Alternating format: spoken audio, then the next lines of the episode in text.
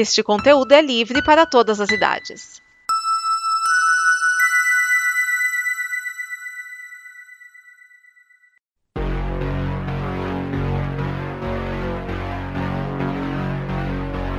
Oi, aqui é a Liv. Oi, aqui é o Raoni. Você já sabe que está rolando uma pandemia do novo coronavírus.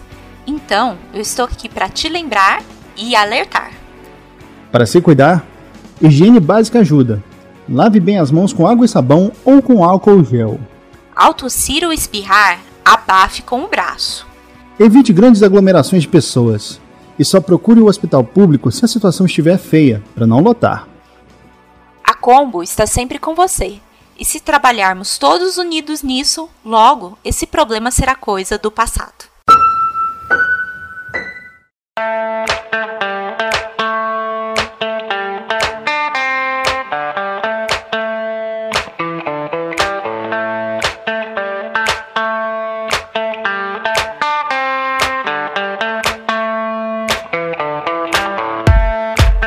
Olá, esse é o Afiano Machado, seu programa de organização e metodologia. Este programa apresentado por Vinícius Schiavini, este que vos fala, que é engenheiro da imaginação, chefe de conteúdo e professor. Este programa está na comunidade de conteúdo da Combo. Considere nos apoiar no apoia.se barra Combo e deixe o seu comentário em comboconteúdo.com. Seu comentário, aliás, terá uma recompensa. E eu já quero falar aqui o assunto de hoje e dos próximos programas também. Este Afiano Machado, nesta temporada, está falando de políticas públicas. Então, agora nos próximos programas, nós vamos estudar os poderes. Muita gente fala, ah, tem que ter harmonia entre os poderes, choque entre os poderes, etc, etc. Então, vamos falar aí dos poderes. O primeiro deles que eu vou falar hoje é o poder legislativo.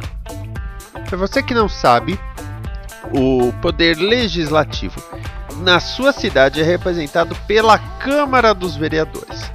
Já no seu estado é a Assembleia Legislativa. E no âmbito federal é o Congresso Nacional. Então nós vamos falar do poder legislativo e nos próximos programas nós vamos falar dos outros poderes.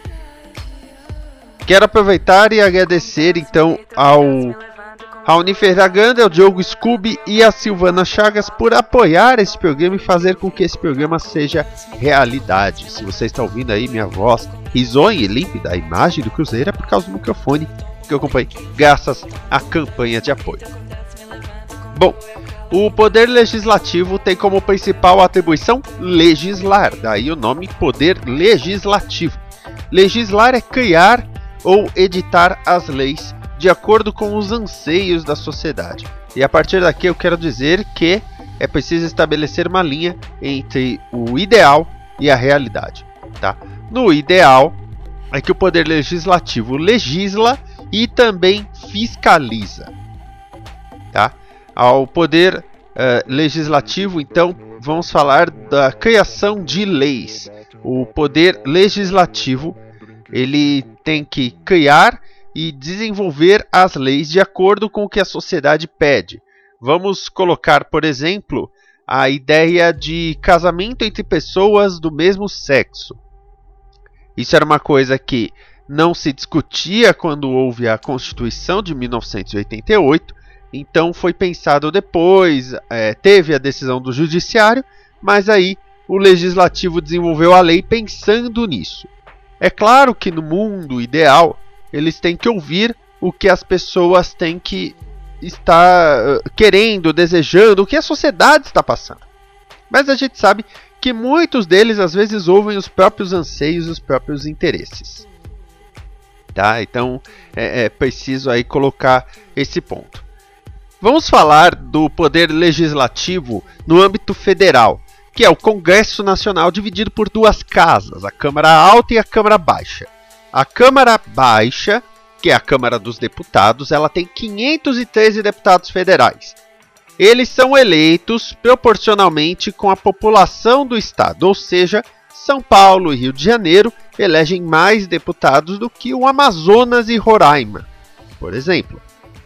Já Senado Federal tem 81 senadores, representando as 27 unidades federativas, os 26 estados e o Distrito Federal. Cada estado e o Distrito Federal tem três senadores. Então, tanto Roraima quanto Rio de Janeiro têm o mesmo número de senadores. O presidente da Câmara dos Deputados no momento da gravação desse programa é o deputado Rodrigo Maia, do DEM. Já o presidente do Senado é o senador Davi Alcolumbre, também do DEM. E aí que se torna interessante como cada casa funciona. A Câmara dos Deputados ela serve como uma representante do povo.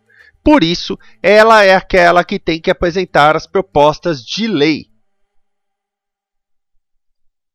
Existem deputados que se identificam com ideias, como por exemplo, ideias ligadas à religião, aos agronegócios, à militarização, que a gente chama de bancada evangélica, bancada da bala, eles podem ou não ser do mesmo partido. E aí, quando uma proposta é colocada, o presidente da Câmara tem que analisar e, se autorizada por ele para dar prosseguimento, ela vai para uma das comissões que existem dentro da Câmara dos Deputados. Então, essas comissões têm comissão da saúde, da educação, tem várias comissões formadas pelos próprios deputados em que fazem estudos mais aprofundados. Um deputado é colocado como relator, ou seja, ele é aquele que tem que estudar a causa e fazer a sua análise do ponto, se vale a pena, se não vale a pena, etc. Depois de aprovada pela comissão, que ela vai para o plenário, quando ela é analisada e votada por todos os deputados federais da nação. Quando ela vai para plenário, ela já tem que ter sido aprovada pela comissão, ou seja, um grupo de deputados especializado, focado naquele assunto, já fez uma aprovação prévia dessa proposta de lei, de emenda par parlamentar, ou seja lá o que for. E aí é votado no Congresso, é votado na Câmara. Tem projetos de lei que pedem dois turnos e tem projetos de lei que pedem um turno. Os de dois turnos, entre eles estão as PECs, as propostas de emendas é, constitucionais que entram na Constituição Federal. Lembrando que a Constituição Federal mais recente é de 1988, que foi criada pela Câmara e pelo Senado. O Senado não representa o povo, mas sim a própria federação. O Senado em si não tem como ideia representar o povo, mas sim analisar tudo o que está acontecendo na nação tanto os pedidos do povo, que chegam pela Câmara, como até mesmo verificar se o Poder Executivo e o Poder Judiciário estão fazendo os papéis deles. Até quando houve o processo de impeachment, tanto do presidente Fernando Collor de Mello quanto da presidente Dilma Rousseff, primeiro se passou pela Câmara dos Deputados, passando pela Comissão de Constituição e Justiça e depois para o plenário. Depois houve o julgamento no Senado, e só depois do julgamento no Senado que foi dado o impeachment. O Senado tem como função, como eu disse, verificar se tudo está sendo feito de acordo. Portanto, um senador só pode apresentar uma proposta, uma ideia ou coisa do tipo quando ela é sobre algo da federação e não necessariamente especificamente de um estado o deputado tem que prestar contas do seu estado, já o senador presta contas à nação. O deputado que é eleito por São Paulo tem que responder a São Paulo. Já o senador que foi eleito por São Paulo tem que responder para o país todo, colocando da seguinte maneira: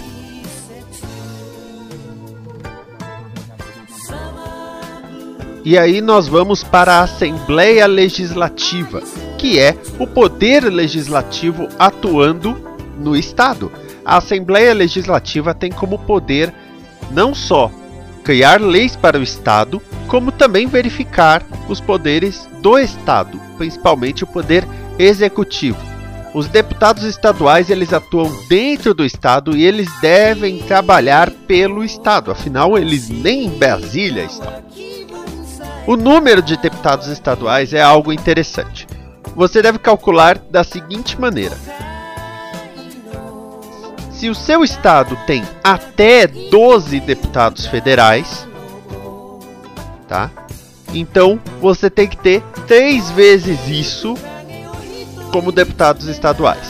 Ou seja, se você tem 11 deputados federais eleitos, você tem que ter 33 deputados estaduais. Passou de 36, ou seja, se o seu estado tem mais de 12 deputados federais, aí é uma soma direta. Então, por exemplo, se o seu estado tem 25 deputados federais, então 12 vezes 3, 36, faltaram 13, então o seu estado vai ter 49 deputados estaduais. Por exemplo, Pernambuco tem 24 deputados federais. Então você soma mais 12, que dá o número de 48 deputados estaduais. Esses deputados estaduais eles são eleitos para um período de quatro anos. Aliás, eu deveria ter falado do deputado é, federal, por exemplo. Deputado federal são quatro anos, mas senador são oito. Tá? Então, senador fica oito anos. Os que você elegeu em 2018 vão ficar por oito anos. Os deputados estaduais eles têm que responder à sua própria região. Eles são determinados como pertencentes a uma região. Por isso, por exemplo, no estado de São Paulo, você tem a mesma região de Presidente Prudente. Quem é um deputado estadual eleito por lá tem que responder ao povo de lá. O resto do estado nem lhe dá conta. E nós temos o poder legislativo municipal, o mais básico, o mais direto que nós temos, que é a Câmara de Vereadores. A Câmara de Vereadores funciona através de uma tabela baseada no número de habitantes do município. E, e não é assim bem redondo, tá? Se o seu município tem até 47.619 habitantes, a sua cidade terá 9 vereadores. Já se tem até 95.238 habitantes, tem 10 vereadores. E aí, basicamente, numa média de 50 mil habitantes, ganha mais uma cadeira. Chegando aí a um número máximo que, se tiver acima de 6 milhões e meio de habitantes, aí tem 55 cadeiras, que é o, o, o caso, por exemplo, da cidade de São Paulo. A cidade de São Paulo tem 55 vereadores. Já onde eu moro, que é Santo André, no momento tem 21 vereadores porque, aliás, é o número, único número redondo que é um milhão de habitantes. Quando Santo André passar de um milhão de habitantes, aí.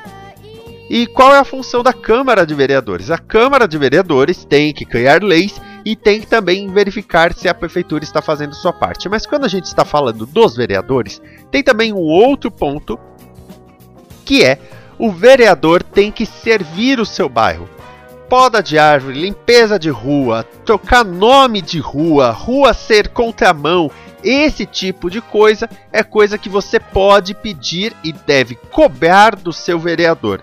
Afinal, o vereador, quando é eleito, ele apela para uma região específica. Povo do bairro, não sei o que, eu serei o seu representante na Câmara dos Vereadores.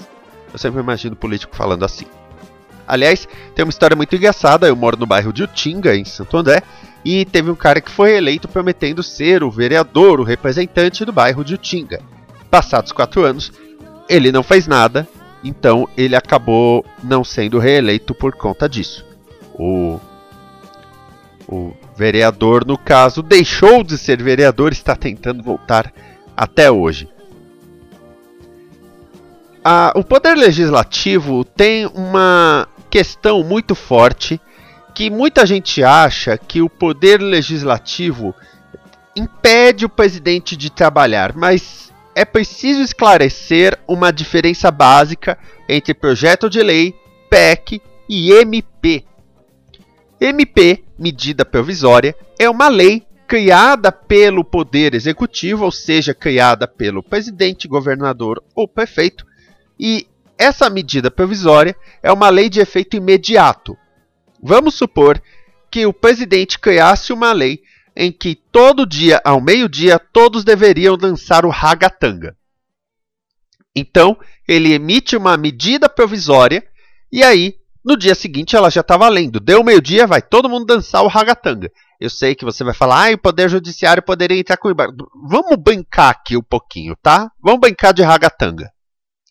Só que essa MP, ela só vale por 120 dias. Para ela valer permanentemente, o Congresso precisa votá-la para transformá-la em lei. Senão, ela caduca e morre.